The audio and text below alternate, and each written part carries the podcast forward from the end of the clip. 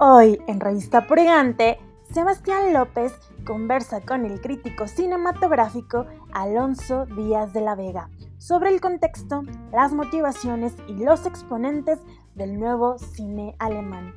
Yo soy Diana Lerendivi y esto es el podcast de Revista Pregante.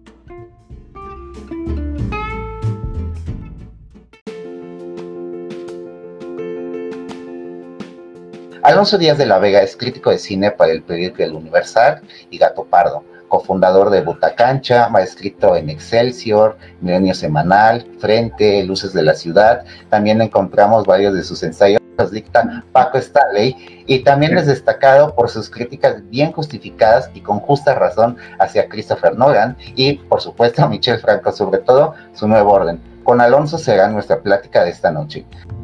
Alonso, buenas noches. Es un privilegio y un honor que estés por acá. ¿Cómo estás? No, al contrario, el honor es mío. Muchas gracias, Sebastián, por esa eh, presentación. Y pues estoy un poco preocupado porque hace tiempo que no me veía en una pantalla, entonces me veo gordo. Pero fuera de eso, bien. vida, de vida de pandemia, Alonso. Vida de pandemia, qué horror. Sí, pero no, al contrario, el agradecido soy yo, Revista Purgante y todas las personas que ahorita nos están viendo. Esta charla será muy interesante y amena, pues un movimiento de vanguardia cinematográfico es el protagonista, que nace justamente de un manifiesto firmado por sangre joven que buscaba un cambio en el cine que en esos momentos dominaba su país Alonso, quisiera que nos remontemos a los años 60 en Alemania, específicamente en sus inicios, pues creo que para hablar del nuevo cine alemán necesitamos contextualizar lo que el país germano estaba viviendo culturalmente, políticamente e incluso económicamente, pues creo que estos factores influyeron en las películas que se estaban viendo en ese entonces. El cine de la República Federal de Alemania se encontraba en una lamentable situación, pues a pesar de que las condiciones económicas sean positivas, entre comillas, sí se llegaron a producir obras convencionales, ¿no? Estas obras que nacieron del milagro económico alemán, ¿qué características crees que tenían y qué tipo de géneros abordaban o encapsulaban sus narrativas? ¿Eran melodramas, comedias, documentales? Adelante, Alonso. Bueno, en general lo que había en, la época anterior a lo que se conoce como primero el joven cine alemán y más adelante el nuevo cine alemán, eh, pues son películas que aspiran a, capturar a la, audiencia popular, justamente melodramas, películas de guerra, algunos clásicos, como por ejemplo eh, El Puente de Bernard Vicky, eh, coproducciones con Estados Unidos. Hay que entender que el, el, contexto en el que aparece el manifiesto de Oberhausen es uno particularmente complicado para el cine, porque a pesar de que justamente en la República Federal Alemana estaba dándose lo que se recuerda como el milagro económico, eh, la industria cinematográfica no le estaba pasando tan bien, porque desde cuando termina la guerra, eh, lo que hacen los estadounidenses es que eh, buscan imponer su cinematografía en Alemania. Sí tratan de ayudar a los alemanes a, recuperar su, industria cinematográfica, eh, sin embargo, de manera muy marginal y metiéndoles una serie de normativas que impedían, eh, por ejemplo, la, producción de cine a partir de gente asociada con el nazismo, y desafortunadamente toda su gente estaba asociada con el nazismo. Eventualmente muchos de los directores que volvieron a hacer películas durante los años 40 y 50, pues eran gente que había trabajado con la UFA, que era la gran productora alemana, eh, la gran productora nazi, de hecho, era la, compañía que tenía el monopolio de la industria cinematográfica. Entonces, eh, de hecho, para, para, los años 60, lo que hacen los alemanes es que eh, segmentan UFA, eh, destruyen la empresa porque creen en eh, eh, producir un ambiente de libre competencia entre productores pequeños, pero no sirve. de hecho, hay varias medidas que se toman a lo largo de los años 50 para tratar de impulsar una industria del cine alemán, del, cine alemán occidental, digamos, porque del lado oriental se está produciendo bajo los modelos soviéticos, modelos estatistas, el de la DEFA, que es la gran, que por cierto, eh, hay, una retrospectiva de la DEFA en estos días en el Instituto Goethe, entonces vale la pena eh, ver esas películas que, que, la verdad es que son muy poco conocidas. Yo honestamente no las conozco, he visto muy poco de la DEFA. Eh, por ahí algunas películas de aventuras y cosas por el estilo. Pero bueno, eh, en, el, en el modelo de Alemania Occidental lo que se busca es producir eh, una industria cinematográfica fuerte que pueda volver a tener el lugar en el mundo que, llegó a tener, por ejemplo, durante los años 20, que fue una de las industrias más importantes no solo de Europa, sino de toda la Tierra. Entonces, se, empiezan a crear mecanismos de financiamiento desde el Estado, pero se afianzan hasta después de 1962, cuando viene justamente el, manifiesto de Oberhausen, que es un manifiesto firmado por un grupo de cineastas jóvenes en Alemania, gente como Peter Schamoni, como eh, Alexander Kluge, Edgar Reitz, eh, y que es también hay que decirlo, un, un, manifiesto que se ha mistificado mucho, se ha romantizado mucho, porque se asume que todos los firmantes son las grandes figuras de, lo que sería el nuevo cine alemán. Y no es así, de hecho, de todos los firmantes, los únicos que tienen carreras significativas, pues son Kluge y Geitz, ¿no? Eh, de hecho, en algún momento acaba haciendo pornografía. Eh, y es muy interesante porque este es un tema que de hecho toca Wim Wenders en eh, Los Reyes del Camino de 1977 6, perdón, eh, que es una película donde te muestran cómo los esquemas de financiamiento del Estado alemán tienen unos efectos muy perniciosos sobre la distribución y exhibición, porque resulta que después del 62 se crea una cosa llamada el curatorium, eh, y esto no por el manifiesto en sí, sino porque Kluge, que es creo que la, figura más importante del nuevo cine alemán, por ser no solamente un gran perdón, un gran cineasta, sino un importantísimo promotor y un importantísimo eh, cabildero, eh, gracias a los esfuerzos que él hace de negociación con los socialdemócratas alemanes, eh, se empiezan a, crear estos nuevos mecanismos de financiamiento, el curatorium específicamente, que empieza a dar dinero para que los jóvenes autores alemanes, de lo que entonces era todavía apenas el joven cine alemán, eh, hicieran películas, pero eran películas de muy bajo presupuesto. Los, presupuestos no daban para crear eh, películas muy caras.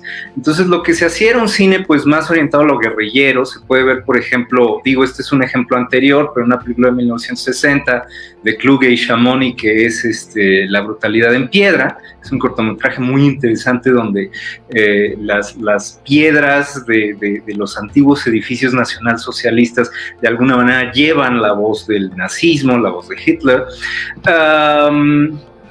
Eh, es, este tipo de películas es el que se produce durante estos años y empieza a generar la, preocupación entre las élites políticas de que estos sistemas de financiamiento realmente no están funcionando. Pero lo interesante es que más allá de la idea de un cine que funciona como actividad comercial, eh, lo que tenemos es un cine que empieza a funcionar de manera muy subversiva como actividad eh, profundamente artística, ¿no? Entonces, eh, eso es lo que empieza a brotar con el manifiesto de, Oberhausen, incluso desde unos años antes, con la aparición de instituciones como el propio Festival de Oberhausen, el Festival de Berlín, eh, pero gracias al, curatorium que, emerge con, después del manifiesto de Oberhausen, es que empiezan a aparecer todavía más películas de este tipo, ¿no? Y por ejemplo, de ahí se financia el primer largometraje de Kluge, que es la chica de ayer del 66, eh, una película que, pues de alguna manera es inacible, ¿no? O sea, una película eh, con una narrativa muy delgada, eh, protagonizada por la hermana de Kluge, sobre una mujer que se pasa de Berlín oriental a Berlín occidental y trata de adaptarse a la vida ahí.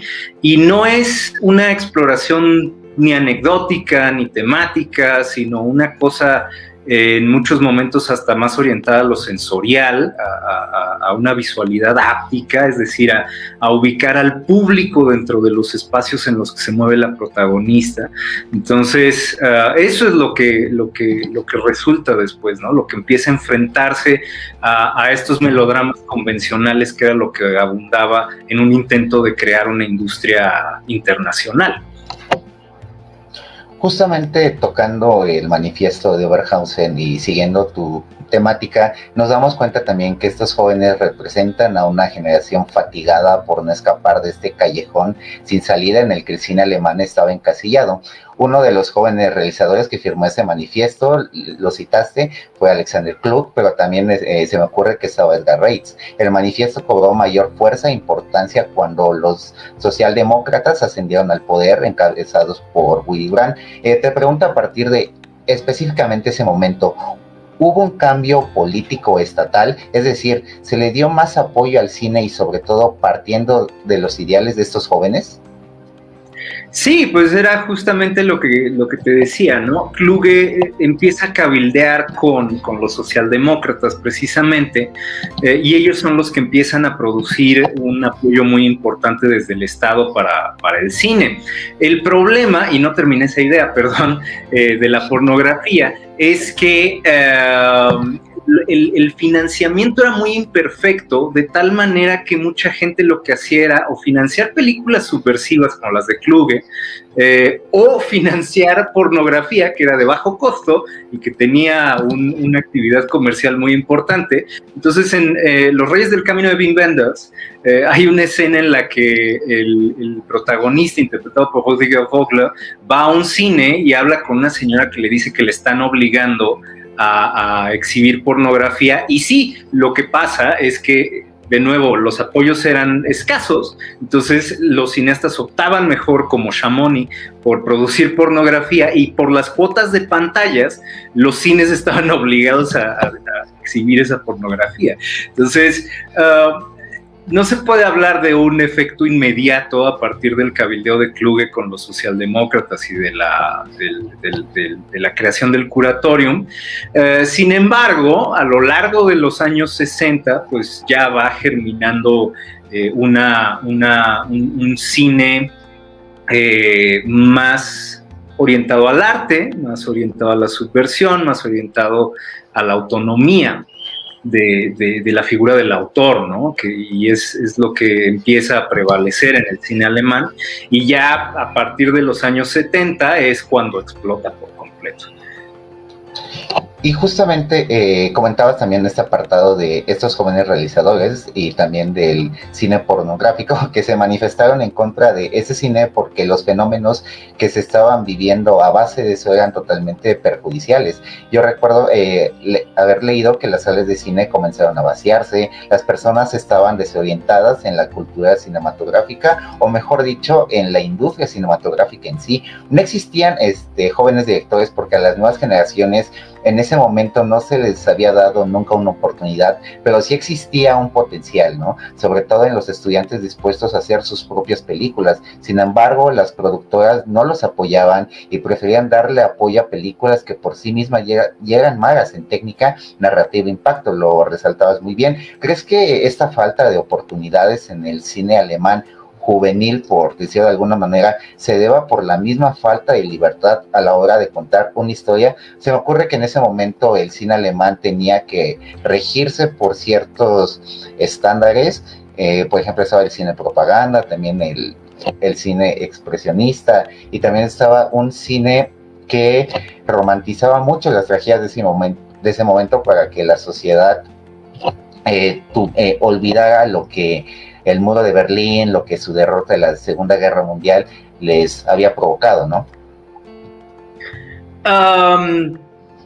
perdón, me, perdí un poco. Eh, o sea, ¿cuál, ¿cuál es el choque, digamos, entre... El, el choque era de que en Alemania se estaba haciendo un cine que tenía que cubrir ciertos estándares y por eso a los jóvenes que querían hacer un nuevo tipo de narrativa no se les daba apoyo o no se les daba em, difusión. ¿Crees que por esta misma falta de libertad e incluso censura, podría llamarlo, eh, se les restringía a estos jóvenes?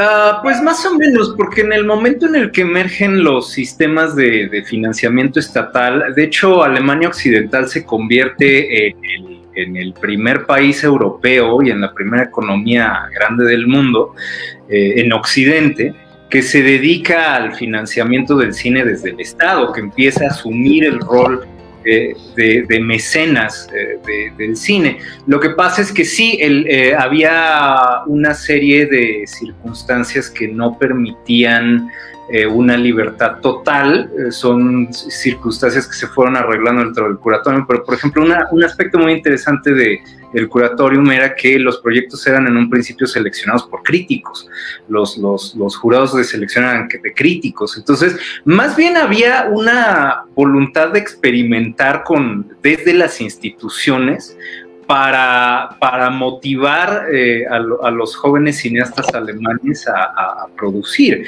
Eh, el problema es que estas películas no logran encontrar un público. O sea, y esto es algo que acusan mucho los diarios de derecha en aquel entonces y que años después incluso los académicos de izquierda también eh, consideran una especie de aburguesamiento porque se, se, produce un cine de vanguardia que no tiene ningún impacto ni social ni, ni estético ni político. Entonces, realmente lo que pasó inmediatamente después de Oberhausen fue que se producen estas películas que son muy interesantes, este, muy subversivas.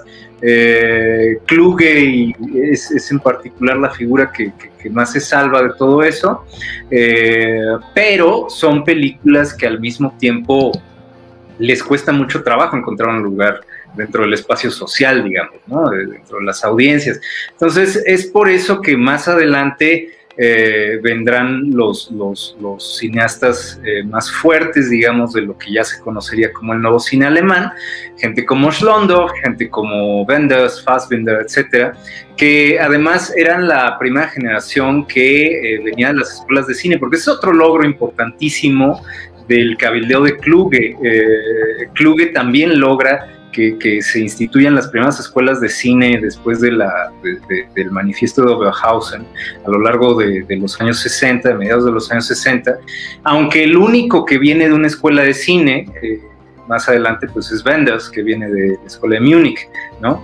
Este, pero eh, es, es, es, o sea, el logro principal de, de esos primeros eh, pasos de esa primera generación, porque en realidad podríamos decir que son dos generaciones las, que son pioneras en todo este asunto, eh, es el institucionalizar el apoyo al cine, ¿no? Y eso es lo que con el tiempo más bien va eh, beneficiando la existencia hasta de un cine feminista, porque la televisión se convierte en el principal cliente de muchos de los cineastas más subversivos.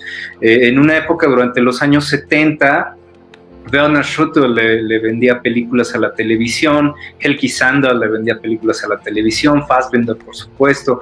Entonces, ah, a pesar de las fallas que, tenía el sistema de financiamiento del Estado alemán, de la República Federal Alemana, eh, más bien fue eso lo que, lo que impulsó a, estas, sobre todo a la segunda generación de cineastas eh, alemanes de aquel entonces. Y creo que aquí entra la pregunta tan pertinente que nos hacía Ricardo, que qué distinga este corriente a nivel técnico y de qué fuentes beben. Eso es lo interesante. Ellos eh, vienen, creo que lo más interesante del nuevo cine alemán es justamente lo disruptivo que es. Eh, porque, por ejemplo, el, neorrealismo es disruptivo en cuanto, sobre todo, a los modos de producción. Lo que, el gran descubrimiento de Rossellini es que no necesitas un estudio para hacer películas. que te puedes robar el celuloide o negociarlo con los estadounidenses, que las luces las puedes improvisar, que puedes filmar en la calle. Um, esa es la gran aportación del neorrealismo, pero la verdad es que son melodramas bastante convencionales, ¿no? Sobre todo, eh, en algún punto, por ejemplo, cuando Rossellini hace Paisá, pues ya es una cosa muy eh, etérea de repente, sobre todo el episodio del río Po, eh, es, una, tiene unas escenas más dedicadas a la contemplación de los espacios y del tiempo, que, que, ya hasta parecen un poco minimalistas pero el resto son melodramas bastante convencionales, incluso muy sentimentales, un poco patrioteros. No hay un cambio tan sustancial. Eh, pero ya después de eso, inspirados por ellos, eh, viene la nueva ola francesa que se dan cuenta de que la, la producción guerrillera también te permite mucha libertad en términos de lo que puedes hacer estéticamente. Y pues los cineastas alemanes que emergen eh, a lo largo de los años 60, pues justamente vienen también de, de lo que está pasando en Francia. Eh, y sobre todo de, del cine de vanguardia que se venía creando desde antes, ¿no? Eh, cineastas muy poco conocidos, pero gente como por ejemplo Vlado Heistel, o eh, incluso como te decía, el financiamiento no era suficiente para crear grandes producciones. Entonces, lo que hicieron muchos cineastas fue que empezaron a concebir una especie de anticine. Y ahí tienes, por ejemplo, eh, a Jean-Marie Straub, que tenía sus propias ideas, por supuesto, de, lo que debía ser la producción cinematográfica, eh, pero también un poco condicionado por las limitantes de producción, es que hace películas donde no pasa nada, ¿no? Este, que eso es lo, lo, hermoso del cine de Willem Straub, que es un minimalismo profundamente radical, donde se, se eh, hay un enfrentamiento, hay un choque muy directo eh, con las convenciones dramáticas usuales, ¿no? Entonces, uh, son muchos factores los que van definiendo todo esto pero por supuesto está la influencia radical de la nueva ola francesa, la influencia de la vanguardia alemana y obviamente las, las ideas que van surgiendo a partir de las propias limitaciones. Ahorita que mencionabas eh, la nueva ola francesa, justamente fue distinguida por ocupar técnicas sónicas que en su mayoría era un cine bajo presupuesto y con historias más personales de la vida del realizador. Eh, como dato curioso, también fue una especie de protesta, ¿no? Al cine francés de ese periodo. Recuerdo haber leído el ensayo de Truffaut en los cuadernos de cine, donde demandaba estos patrones que seguía el cine eh, francés de esos momentos.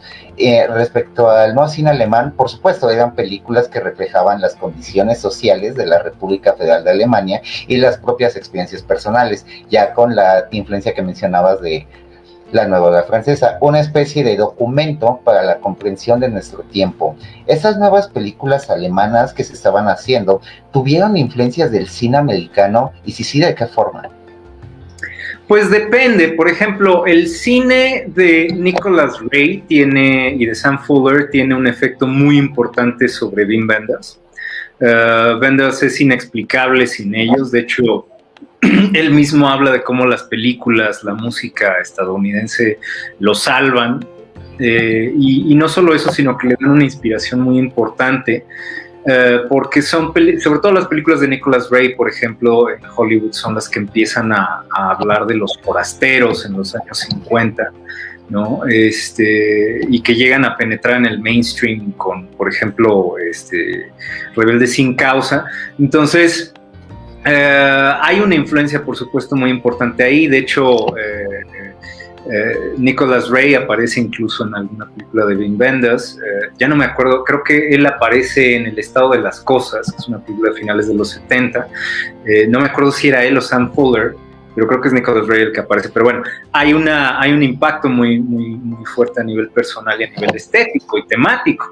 Y por ejemplo, Fassbinder, que es creo que mi figura favorita de, del nuevo cine alemán, eh, es alguien que viene totalmente a tratar de crear su propio Hollywood. De hecho, Fassbinder eh, vive un poco al margen de, de, ¿cómo decirlo? De, la comunidad más subversiva del cine, del nuevo cine alemán, porque lo que quiere es crear una especie de mini Hollywood, o sea, un mini Hollywood donde él es eh, Selznick y también es Cirque y también es, este, no sé, este, Hawks. Entonces, eh, es, es, el gran productor, es el gran director, es el gran creador de estrellas. De hecho, buena parte de las estrellas del cine alemán, gente como Hanna Schigula, como este, Gottfried John, como este, él mismo, Fassbinder, eh, son, son productos de él. ¿No? Este, Maggie Carstensen, Jan Hellman, o sea, toda esa tropa de actores que él, que él junta alrededor de sí se convierten en las grandes figuras del nuevo cine alemán por, por, la cercanía con él, porque él es su propio Hollywood, ¿no? es un tipo que produce alrededor de 40 películas en 15 años. Entonces, es, es una figura masiva que lo que busca es, es crear una especie de, Hollywood alternativo y camp, muy kitschy. Muy interesante tu punto de vista y creo que a raíz de lo que comentas fue que se hizo también una política basada en los nuevos valores, creando las condiciones necesarias para el desarrollo de una cinematografía alemana capaz de imponerse en el plano internacional siguiendo la política de los autores introducida en la nueva francesa. Leyéndote hace cuatro años en el blog del Festival Internacional de Cine Morelia, en un ensayo mencionabas que los alemanes encontraron en el tambor de hojalata de John Theodor Césped la expiación con su pasado imperialista y una oportunidad de seguir adelante y que en la novela de, de Heinrich Boel, El payaso, se recrearon las divisiones entre Oriente y Occidente, izquierda y derecha, catolicismo, protestantismo, para mostrar la necesidad de una identidad en común. La pregunta que te planteo ahora es, ¿hubo un campo donde había adaptaciones literarias de textos clásicos o contemporáneos en el nuevo cine alemán beneficiados por la política estatal y televisiva? Sí, muchísimo. De hecho, esa fue una de las grandes tendencias. Eh, el cine alemán era muy dado en aquellos años a, recuperar el, romanticismo. Eh, ahí hay adaptaciones clásicas, eh, por ejemplo, Fibrist de, de, de, Fassbinder, ¿no? creo que es de las más emblemáticas. Pero también hay, de hecho, Thomas L. en su estudio clásico, el nuevo cine alemán, eh, habla justamente de cómo von Kleist, que es uno de los grandes autores románticos alemanes, es la gran obsesión de, muchos eh, directores y directoras en aquel entonces. Eh, también, por supuesto, hay una relación muy intensa con la literatura de Heinrich Boll, porque Boll es justamente el gran cronista de esa modernidad fragmentada alemana. Entonces, por ejemplo, Jean-Marie Straub, que venía de Francia, eh, pero se estableció en, Alemania junto con su esposa Daniel Wille, eh, que le producía en aquel entonces las películas y ya después empezaron a filmar juntos a partir del 70, creo. él hizo eh, dos adaptaciones de Ball. no, perdón, hizo una que se llama No Reconciliados, que está basada en no, me acuerdo de cuál es el título en español, pero creo que es Villares después de las nueve. y, bueno, ahí ves justamente esa, el significado de la literatura para, para, no solamente para los cineastas, sino también para los productores, que muchas veces exigían esas eh, adaptaciones.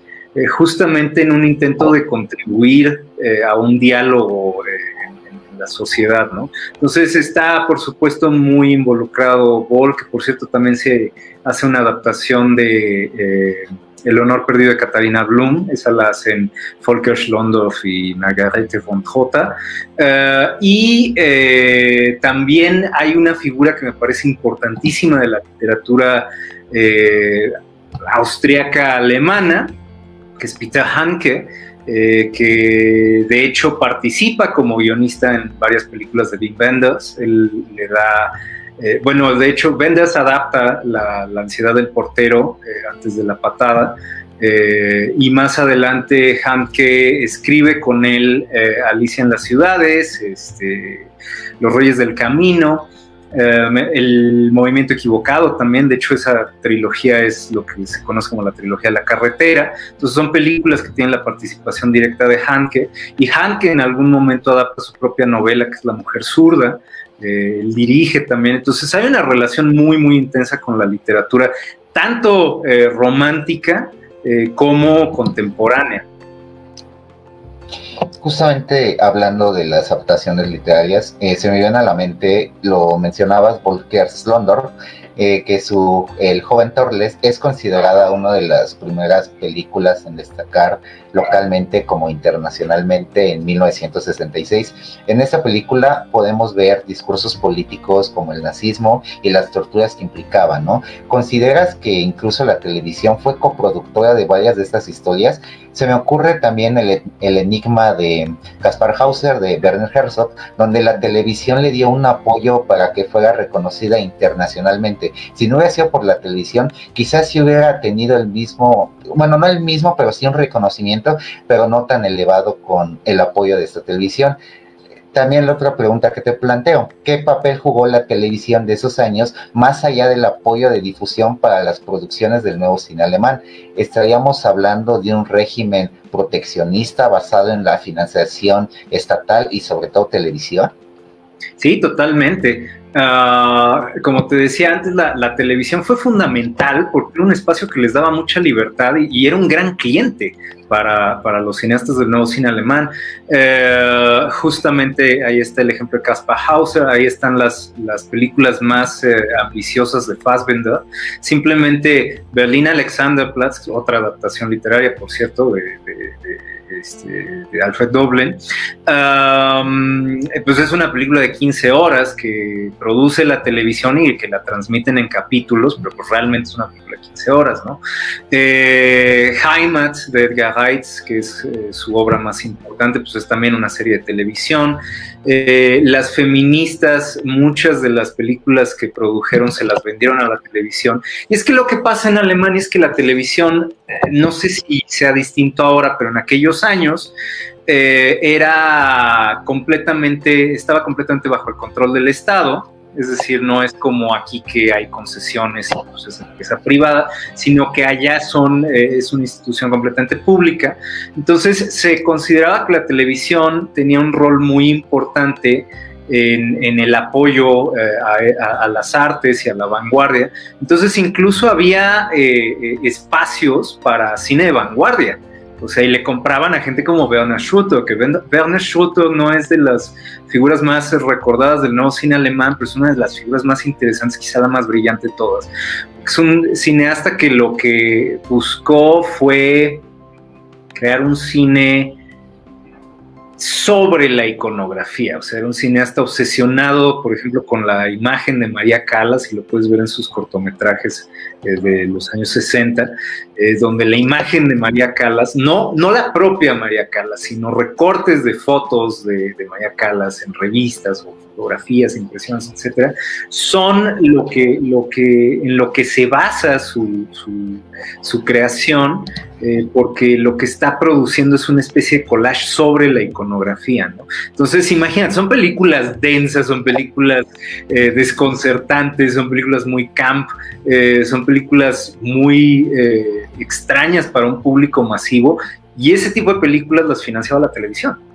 Eh, y las películas, por ejemplo, de Helge Sander, de Helma Sanders Brahms, de eh, Ulrike Oettinger, son películas que también son eh, bastante hostiles con el espectador porque parten de la negación del placer narrativo bajo la influencia de, de las feministas británicas. y entonces lo que quieren es eh, subvertir por completo las tradiciones, la forma convencional de, contar cosas a través de películas, eh, y esas películas son las que encuentran un lugar en la televisión. O sea, es una época extrañísima eh, e insólita, y eso es lo que más me emociona del nuevo cine alemán, que de repente, o sea, no, no solo era que, que hubiera películas tan extrañas, eh, sino que las había de manera bastante diseminada.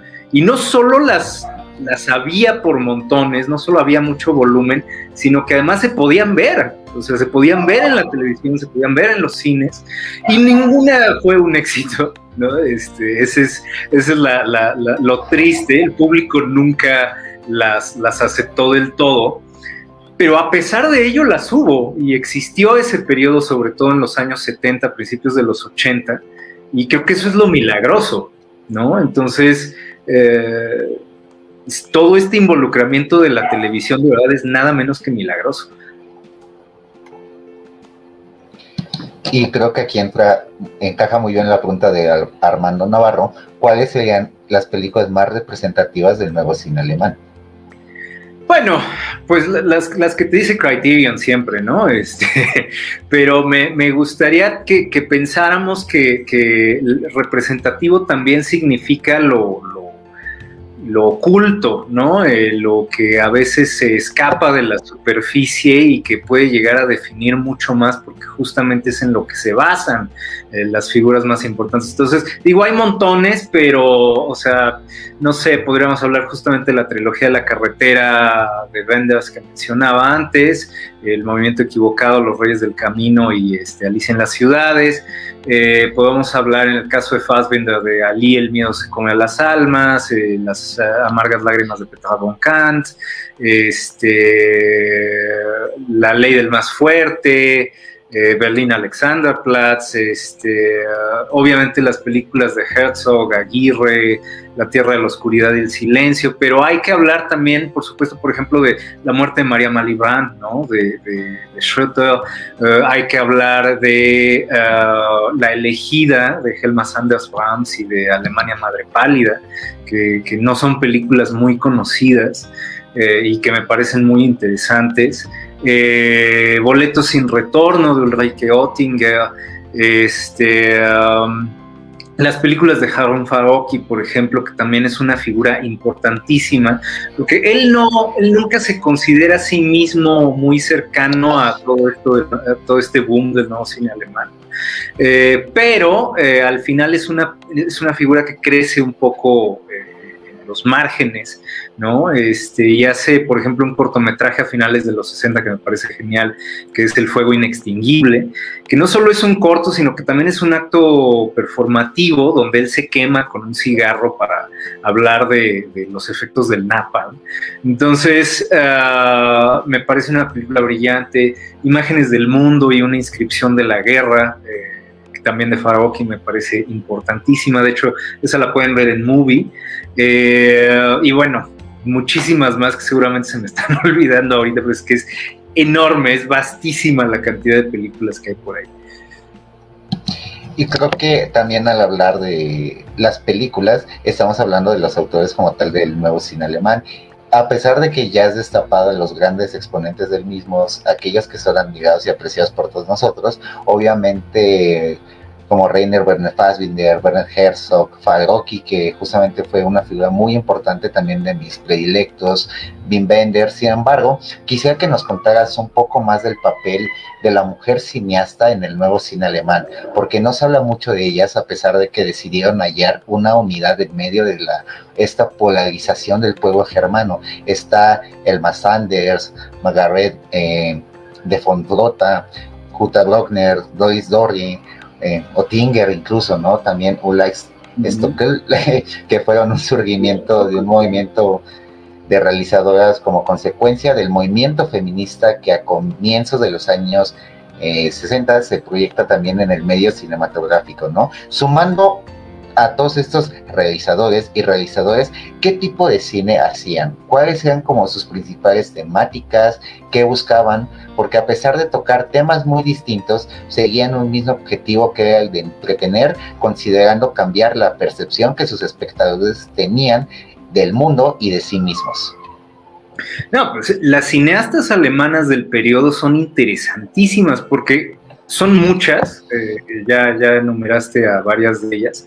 Eh, son aparte, creo que muy brillantes, o sea, para mí en particular la figura de Helki Sandra es súper interesante, porque Sandra es eh, una feminista radical que produce algunos ensayos muy controversiales en una revista que funda ella que se llama Frauen Film. Eh, y que produce una serie de cortometrajes y largometrajes que tienen como tema eh, la identidad femenina. Por ejemplo, tiene una película que me parece maravillosa que es el movimiento, el factor subjetivo, eh, que es del 81 creo, y es una película donde es, una especie de respuesta a la chinoise de Godard, eh, porque en la chinoise lo que ves es una comuna este, de estudiantes burgueses eh, tratando de, hacerse pasar por revolucionarios y Godard es muy ambivalente en cuanto a eh, estos personajes, porque pues por un lado se burla de ellos, por otro de repente los respeta, entonces es muy interesante. y Sandra pareciera pensar que, hay una omisión muy importante en esa película, que es el tema de la opresión de la mujer dentro del movimiento, de los movimientos revolucionarios, de los movimientos marxistas. Entonces, eh, en esa película ves de manera muy fragmentaria, casi como si fuera un documental, eh, las circunstancias por las que pasan las mujeres eh, no solamente al ser ninguneadas por la élite de, intelectual de izquierda alemana, sino también al, por ejemplo, al tener hijos y vivir en una comuna, eh, los sacrificios que se tienen que hacer, o sea, es, es, una figura interesantísima, tiene por ahí un cortometraje que por cierto se puede ver en Movie, que tiene un nombre larguísimo que la verdad no recuerdo, pero es algo así como de los cuadernos de un guardia de seguridad Bla. Este, y es, es, es, muy interesante porque solamente ves como una mujer con sus hijos se sube a una grúa y sube y sube y sube y sube. Y todo el cortometraje es nada más ver cómo está subiendo, subiendo, subiendo, subiendo, subiendo, subiendo, hasta que llega a la cima y finalmente avienta unos volantes eh, donde se entiende al fin cuando ya se ve el contenido del volante eh, que ella se va a suicidar si no encuentra vivienda. Entonces es muy interesante cómo eh, utiliza una técnica pues como de Buster Keaton, ¿no? Que es el hacerte sentir el riesgo de, los personajes, porque realmente se ve que están en la grúa, que están los niños con ella. Este, el, sentir el peligro como espectador de, que los, de que el elenco esté en las alturas, te hace empatizar con su causa a un nivel político. Entonces, me parece absolutamente fascinante el trabajo de, de Sandel, que además también juega mucho con la idea de la identidad eh, a través de la reflexividad. Ella, eh, eh, bueno, protagoniza algunas de sus películas por este tema. Entonces creo que ella es fascinante. Luego está este, Helma Sanders que para ella el tema principal es el, dolor, el dolor del cuerpo femenino. Y es una cineasta muy dura, puede llegar a ser muy... Eh, eh, puede ser una experiencia muy cruel está muy basada en, el dolor y en que uno sienta el dolor de los personajes, pero son, es una imaginería muy, muy impresionante, por ejemplo, en La Elegida o en Alemania Madre Pálida, eh, que son películas donde ves cómo la historia y la sociedad alemanas eh, tienen un efecto directo sobre el cuerpo de las mujeres. Eh, y, bueno, se me ocurre también Ulrike Oettinger, que, que, es hermética y extraña y tiene generalmente estos diseños de, vestuario y de producción muy oníricos y pareciera sugerir ciertos significados, ciertas eh, alusiones mitográficas, pero que no se resuelven nunca. Entonces, ese hermetismo es un poco una forma muy política de jugar con con la idea de significado, de sentido, ¿no?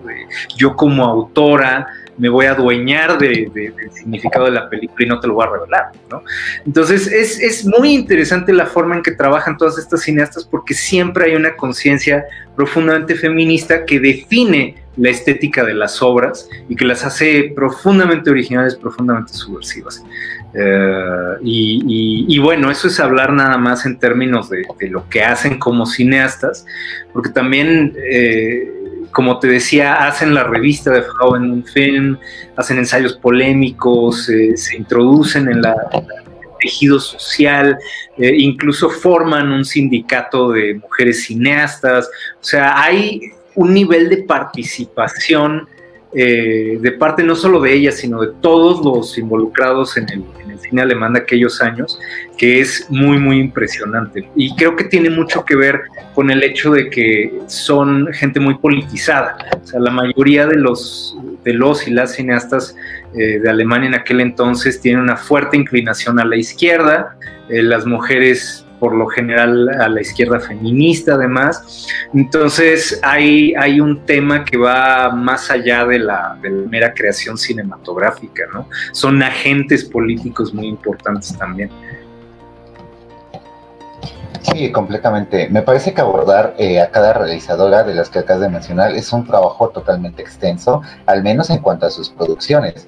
Em, ellas tenían una visión crítica de la Alemania contemporánea, eh, utilizaban el marco histórico reciente para componer historias particulares que actuaran como alegorías de la situación general del país y estos temas críticos los escondían muy bien, ¿no? Me recuerda mucho a lo que decía una cineasta francesa que el futuro del cine está en las sensaciones.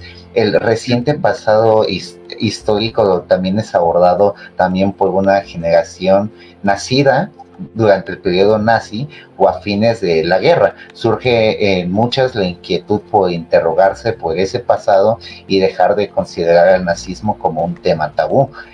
también este, en los años, eh, en esos años, el cine de la República Federal Alemania tiene éxito y cuenta nuevamente con el reconocimiento internacional. Paradójicamente, las películas de eh, Fassbinder, Herzog, Wenders, Slaughter llaman la atención casi más en el exterior que en su propio país. ¿Por qué crees que se dio este fenómeno, tanto del realizador como del realizador en sí? Bueno, es que ahí hay muchos temas muy interesantes. Eh, el primero es, ¿existió realmente tal cosa como el nuevo cine alemán? Eh, y no, eh, ese es, un invento de los críticos. O sea, no era un grupo como tal, eran cineastas que en algún momento se empezaron a agrupar, a asociar, ya sea las mujeres con, con su sindicato de trabajadoras cinematográficas o algunos otros autores como Herzog, Benders, este, Fassbinder con un colectivo que se llamó eh, Filmverlag der Autoren, que de hecho es el que produce Alemania en el otoño, que es una película colectiva justamente sobre el peso de la historia en la Alemania eh, occidental de los años 70. Entonces, eh, más bien lo que pasa es que por este tema del financiamiento estatal empieza a emerger muchísimo cine alemán y dentro de ese mucho cine alemán, desde, mucho cine de autor alemán, eh, empiezan a, tener una presencia muy importante dentro de los festivales y en los festivales es donde la crítica empieza a decidir que existe tal cosa como, como el nuevo cine alemán. Pero realmente es, es, una especie de tiempo-espacio más que otra cosa. No me atrevería a llamarlo ni movimiento, ni corriente, ni nada por el estilo. por ejemplo, la diferencia con, el, con los neorrealistas o con eh, la nueva la francesa es que esos sí eran grupos muy definidos con teorías compartidas de manera muy consciente. Aquí hay eh, cierto nivel de, heterogeneidad en el momento en el que ves, por ejemplo, el individualismo radical de Herzog. O sea, Herzog habla de los grandes individuos, este, como Aguirre, como Caspar Hauser. O sea, su cine es un cine sobre la mitología del ego, de algún modo. Eh, mientras que por otro lado tienes un cineasta que no hemos mencionado mucho, creo que es este Hans-Jürgen Silberberg, que es muy importante, que hace esta película, este Mahmoud de Hitler, una película alemana de siete horas y media, eh, que mezcla teatro y proyecciones en el fondo y ensayo y documental, es una locura inmensa. Pero pues es una especie de ensayista romántico, ¿no? Es alguien que habla sobre Hitler, es alguien que hace una adaptación de Parsifal de Wagner, eh, es alguien que hace una eh, película sobre el rey bávaro Ludwig, eh, que son grandes épicas, muy artificiosas, muy camp. Entonces, hay, hay, una diversidad muy grande, pero pero al mismo, al mismo tiempo que hay esta, esta singularidad que distingue a cada uno de los, de los cineastas, también hay una serie de características que no se puede negar, que, corren eh, a lo largo de las filmografías de, todas y todos. Eh, y, es justamente la idea de Alemania, ¿no? Eh, la historia de Alemania, ya fuera en la forma de, del pasado fascista, del fascismo nazi, o del criptofascismo que se detectaba en la República Federal. Eh, y el terrorismo, por ejemplo, también, las ideas de izquierda en general, pero el terrorismo, la, facción del ejército rojo, es una presencia también muy, muy importante dentro del nuevo cine alemán. Eh, de hecho, hay incluso cercanía entre algunos miembros, eh, por ejemplo, Fassbinder, cuando andaba en el teatro de acción, era cercano al grupo Bader Meinhof. Entonces, y se puede ver en, Alemania en el otoño cuando él está muy angustiado en un cortometraje que, con el que contribuye él, cuando se entera de, la muerte del grupo Bader Meinhof. Entonces, creo que es ese el factor principal, ¿no? El propio tiempo-espacio alemán que, unifica un poco, no, no le da homogeneidad, sino que le da un vínculo general a todo este grupo. Entonces, por ejemplo, Wenders también se puede pensar que es un cineasta muy individual, muy separado de lo político, pero al final eh, El Movimiento Equivocado es una película sobre la melancolía de ser alemán. Eh, y es una película que está basada en Goethe, además. Eh, entonces tiene esta raíz de, lo romántico detrás de ella. Eh, en Los Reyes del Camino hay un momento en el que los protagonistas llegan al río Elbe, justo donde se dividen las dos Alemanias. Entonces, tarde o temprano aparecen alusiones al espacio alemán y a la historia.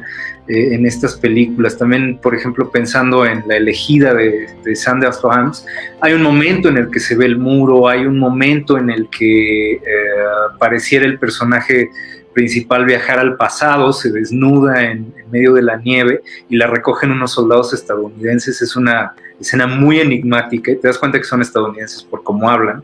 Pero los uniformes son de los años 40 y la, historia está situada en los 80. Entonces, eh, te das cuenta de que en, la conciencia de todas y todos ellos está, está de manera muy importante todo ese contexto en el que están viviendo justamente, otra que mencionaste, Bender, eh, creo yo que estuvo más interesado en recrear la lucha alemana por la identidad, a diferencia de Herzog que hizo su contribución dejando a Alemania para enfrentarse con el mundo natural y explorar eh, la mentalidad megalómana que había guiado a su nación al desastre. Las más grandes tragedias de Herzog tienen una... Eh, resonancia incluso mitológica, lo, eh, lo puedo ver en Tristan y Solda del compositor eh, Richard Wagner. E incluso eh, llegando a este apartado, Diana nos pregunta, ¿consideras que las cineastas alemanas van un paso adelante que las cineastas de otros países? Ah, híjole, no, no sé, no, no me atrevería a hacer una comparación, ¿no? porque al final adelante en qué sentido? Porque al final eh, estas cineastas feministas que emergen en los 70-80 vienen después de Ackerman y de Bardin, por ejemplo, de Marie Menken, de eh, muchas figuras de la vanguardia, que es donde tradicionalmente han tenido un mejor lugar las mujeres, ¿no? Entonces, eh, no, simplemente creo que lo que les da una identidad muy peculiar es el hecho de que se agrupan eh, dentro de ese contexto eh, espacio-temporal bajo una idea eh, definitivamente feminista, profundamente politizada, y a partir de eso hacen cine, ¿no? Pero no, no diría que son, o sea, no diría que no es algo esto después. lo, lo, lo que tiene de particular es digamos, la conciencia y la organización y la, y la multitud, ¿no? que además, eh, hay que decirlo, pues es muy triste que a pesar de que hubo tanto cine de, mujeres feministas en Alemania durante los 70-80, nadie se acuerda de eso, ¿no? Este, son películas muy difíciles de conseguir, es muy, muy difícil acceder a ellas es eh, los libros no las mencionan, a Criterion no le importan, entonces son, son, eh, es un tema que, definitivamente hay que discutir más, hay que rescatar a, esas cineastas, creo. Sí, completamente un tema complejo y como mencionas, rescatar eh, también su vitalidad. pregunta Ricardo, ¿existía una voluntad gremial? Es decir, ¿los directores se reconocían como parte de un movimiento de ruptura? Sí, en cierta medida, ¿no? Este, al final, eh, al, existir esta conciencia de que se quería producir un cine nacional de autor desde las instituciones, pues obviamente los, los cineastas eh, se abocan un poco a eso, con, esa idea en mente.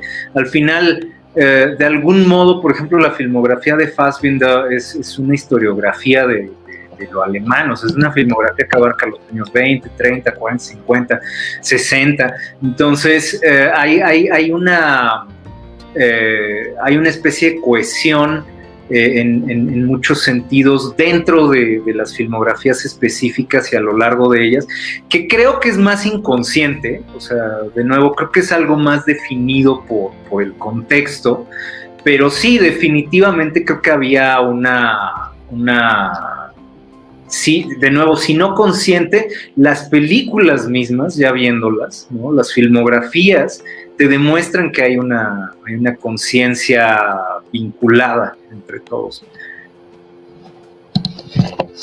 ¿Qué diferencia, eh, otra que mencionaste Fassbinder, tienen los principales exponentes uno del otro? Es decir, ¿qué hace el cine de Fassbinder diferente al de Herzog y Wenders o viceversa? Pues son muchas cosas, ¿no? Y eso es lo interesante eh, de, cómo conviven estas identidades tan particulares y al mismo tiempo tan vinculadas entre sí, porque si bien, por ejemplo, existe esta idea de lo nacional en todos, eh, como decíamos antes, en, Herzog hay esta concepción mitológica del ego, de la aventura, eh, profundamente romántica, individual, eh, mientras que en el caso de Vendas, pues es, un cineasta sobre el deambular, ¿no? O sea, a él le gustan los paseos en los grandes espacios donde los personajes se reconocen a sí mismos de algún modo, adquieren cierto grado de identidad, mientras que por otro lado Fassbinder, pues es una reconstrucción del melodrama hollywoodense mezclado con, con eh, artefactos de distanciamiento eh. Entonces, ah, creo que es muy fácil distinguirlos eh, en realidad. Eh, y al mismo tiempo, esa melancolía, esa idea del trauma nacional, del pasado, de, la, de, la, confusión en cuanto a todo el tema de la identidad es lo que, lo que aparece ahí de manera compartida. Se me viene a la mente justamente la trilogía alemana que la conforman el matrimonio de María Braun, La ansiedad de Verónica Voss y Lola, que para Fassbinder eran películas muy importantes. ¿A qué crees que se deba esta importancia? ¿Y crees que en ellas se exploran muchos de los problemas que le había tocado vivir a Fassbinder y demás exponentes del movimiento? Sobre todo se explora el problema de la República Federal Alemana eh, creo que eso es lo más... Para Fassbinder ese era uno de sus temas más importantes, era de lo que más le apasionaba. El demostrar que había un vínculo directo entre la Alemania nazi y la República Federal Alemana. Es decir, él creía, y tenía toda la razón, que nunca se logró desnazificar a Alemania, Tan es cierto que tres de los seis presidentes, no los cancilleres, pero los presidentes, que es una figura más ceremonial, pero al final es importante, tres de los seis presidentes de la República Federal Alemana habían tenido vínculos nazis. Eh, Alemania en el otoño es muy interesante porque es un desastre de película donde se enciman unos cortos sobre de otros y y es caótica y creo que eso es lo, interesante, que es, un desmadre, porque Alemania es un desmadre, entonces es un reflejo de, ese caos eh, y puede ser torpe por un lado, pero por otro es muy elocuente. Pero bueno, dispersa a lo largo de la película, hay, hay eh, o más bien de la colección de películas que es, hay una película de Alexander Kluge eh, que te muestra en el principio el, funeral de Hans eh, Magnus eh, Schleyer, eh, Martin, perdón, Hans Martin Schleyer, que era un empresario alemán vinculado con la SS durante los años 40, orgullosamente nacional socialista en aquellos años, que fue asesinado por el grupo Bader-Meinhof. Y ves cómo eh, le hacen un funeral con honores y hay gente de la élite política y económica. Eh, y es una cosa terrible porque te dice muy, o sea, las solas imágenes que, te muestran a este hombre homenajeado, te demuestran esa continuidad del pasado nacionalsocialista en la República Federal Alemana. Entonces, creo que eso, eso es, eh, ese, es uno, ese es el gran tema de Fassbinder en su trilogía eh, alemana de, finales de los 70, eh, y sobre todo es el tema que, trata el matrimonio de María Brown, ¿no? Este, que es sobre, busca en, una mujer la representación de toda esa, de, ese pasado de, industriales oportunistas que se mezclaron con la élite nacional socialista, eh, para mantener sus, eh, para primero tener los privilegios en aquellos años y luego mantenerse escondidos dentro de las instituciones eh, públicas y privadas a lo largo del milagro económico alemán. Entonces, me parece una trilogía muy, muy interesante, muy importante por eso, porque habla de, la continuidad de ese proyecto, de cómo Alemania nunca se, se desnazifica realmente. De hecho, creo que hay un libro, ensayo, que hace un director alemán, directora, que justo explora eh, la trilogía alemana por toda la importancia y toda la vitalidad que tuvo para el nuevo cine alemán. En el mismo ensayo había leído que Herzog decía, no teníamos nada y empezamos de la nada. Todos éramos huérfanos, no teníamos padre de los cuales pudiéramos aprender. Es decir, estos exponentes de cine alemán decían que no tenían eh, un preámbulo, un cineasta eh, a la cual seguir sus pasos. ¿Consideras que este camino compartido y el elemento en común que tenían todos era la actitud hacia la tradición, hacia el cine del pasado y el arte del espectáculo? Sí, pues hay una respuesta al final, ¿no? Este, um, Herzog decía eso bajo la influencia de Lotte Einstein, que escribió un libro muy importante que se llama La, pantalla encanta, embrujada, eh, que es sobre el, cine alemán de los años 20, eh, sobre el expresionismo alemán.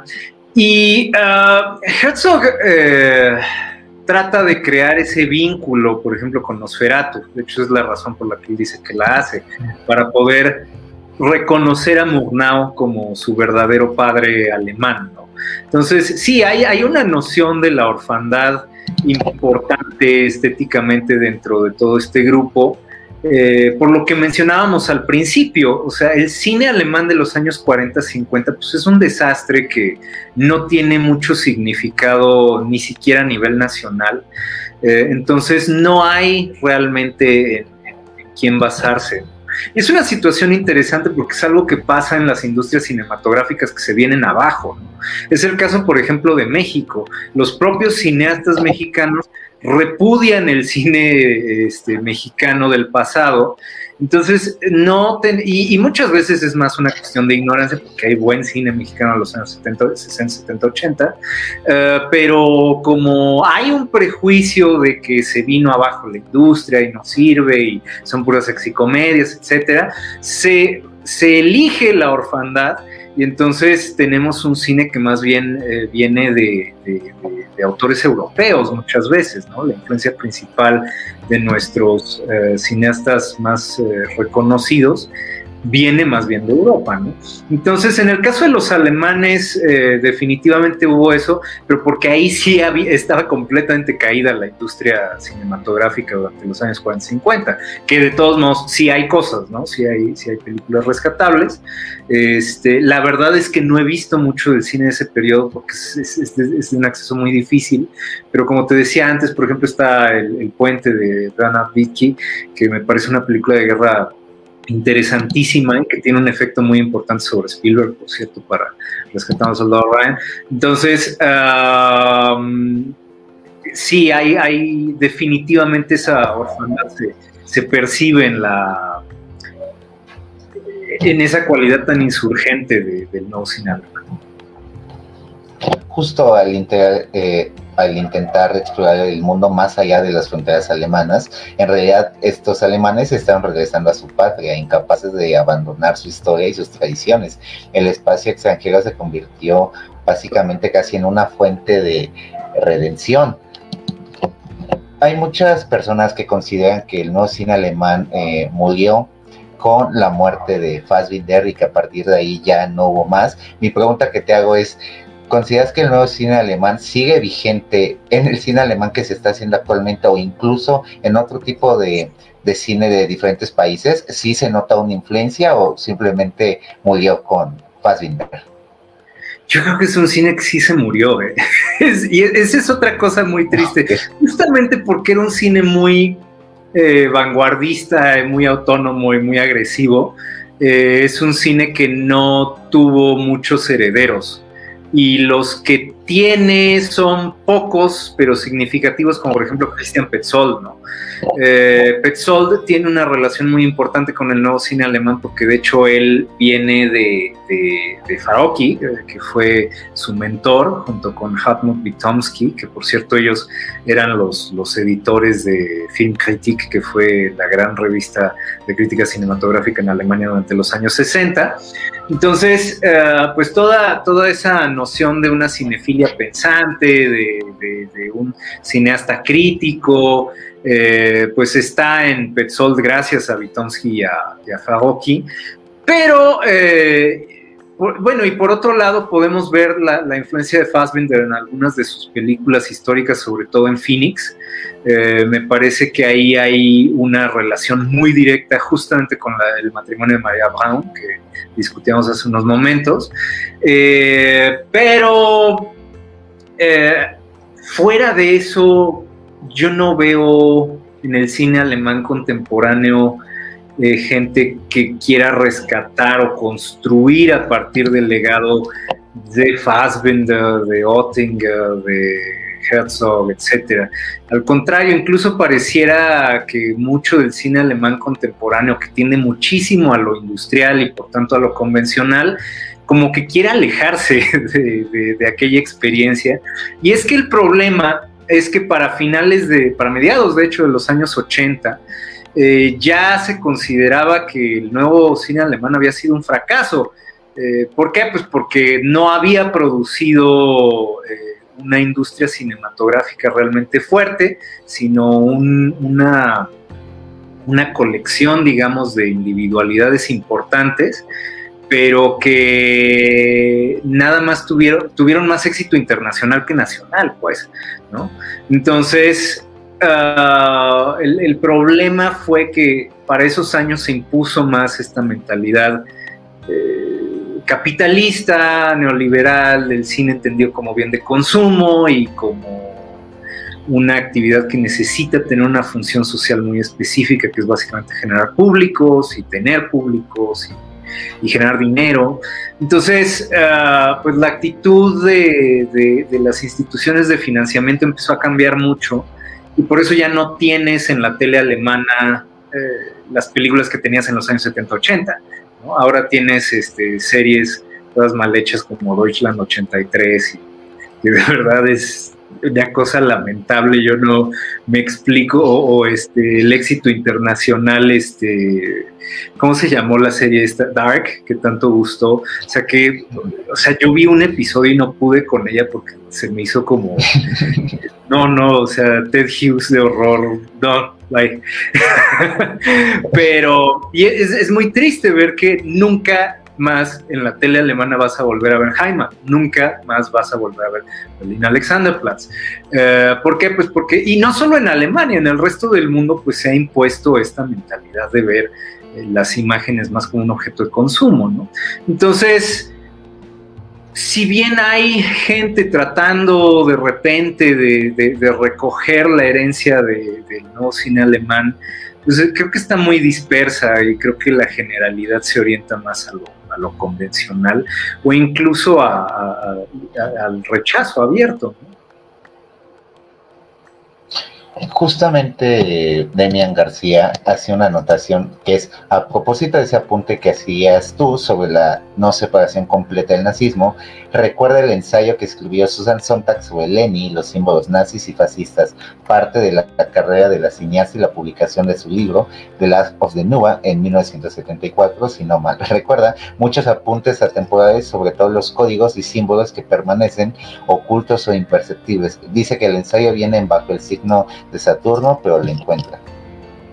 Sí, de hecho lo, también de ese, ese ensayo eh, se publicó originalmente en la New York Review of Books, se llama Fascinating Fascism o Fascismo Fascinante.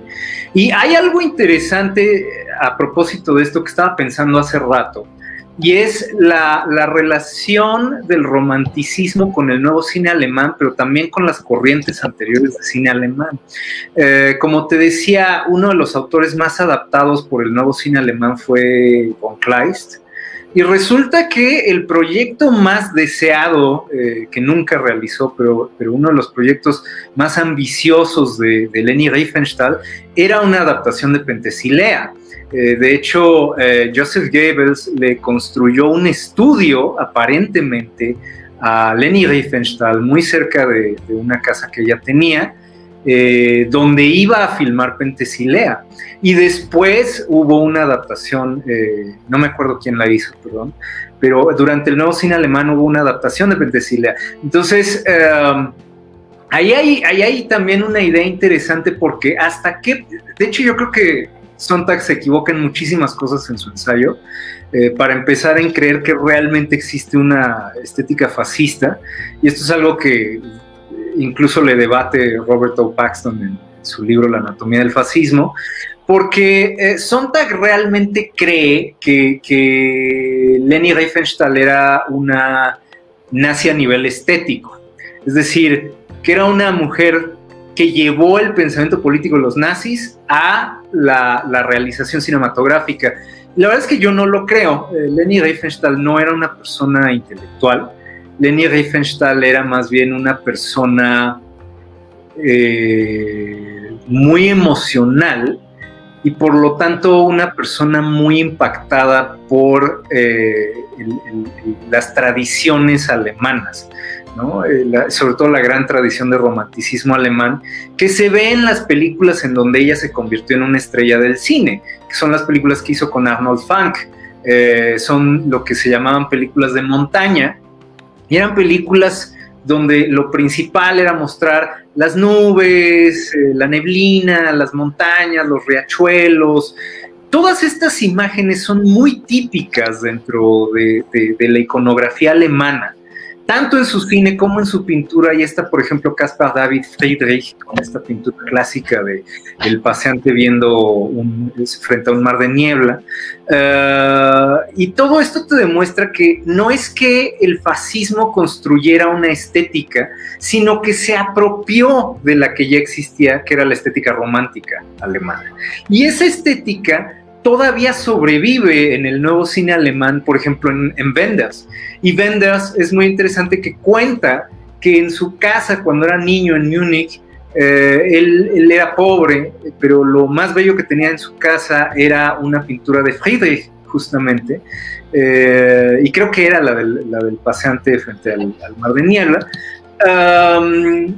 Y ahí te das cuenta de cómo más bien es todo el pasado, toda la gran tradición romántica alemana la que va definiendo no solo la estética del nazismo, sino incluso la posterior. Y Wenders por eso también es sobre los grandes espacios alemanes, los campos, las montañas, etcétera. Eh, ahí está, por ejemplo, el movimiento equivocado, ¿no? Donde se suben una de las montañas más altas en Baviera. O sea, hay, hay una eh, hay, hay una apropiación de tradiciones que ya venían de antes. Entonces ahí es donde debato mucho las ideas de Sontag de que realmente hay una estética fascista, porque además, por ejemplo, si lo comparamos con el fascismo italiano, eh, a Mussolini le gustaba la vanguardia en un principio, este, Mussolini de hecho era cercano a los futuristas, entonces creo que ese texto es muy debatible y además tiene unos errores gravísimos, inventa cosas. Tengan cuidado con ese ensayo.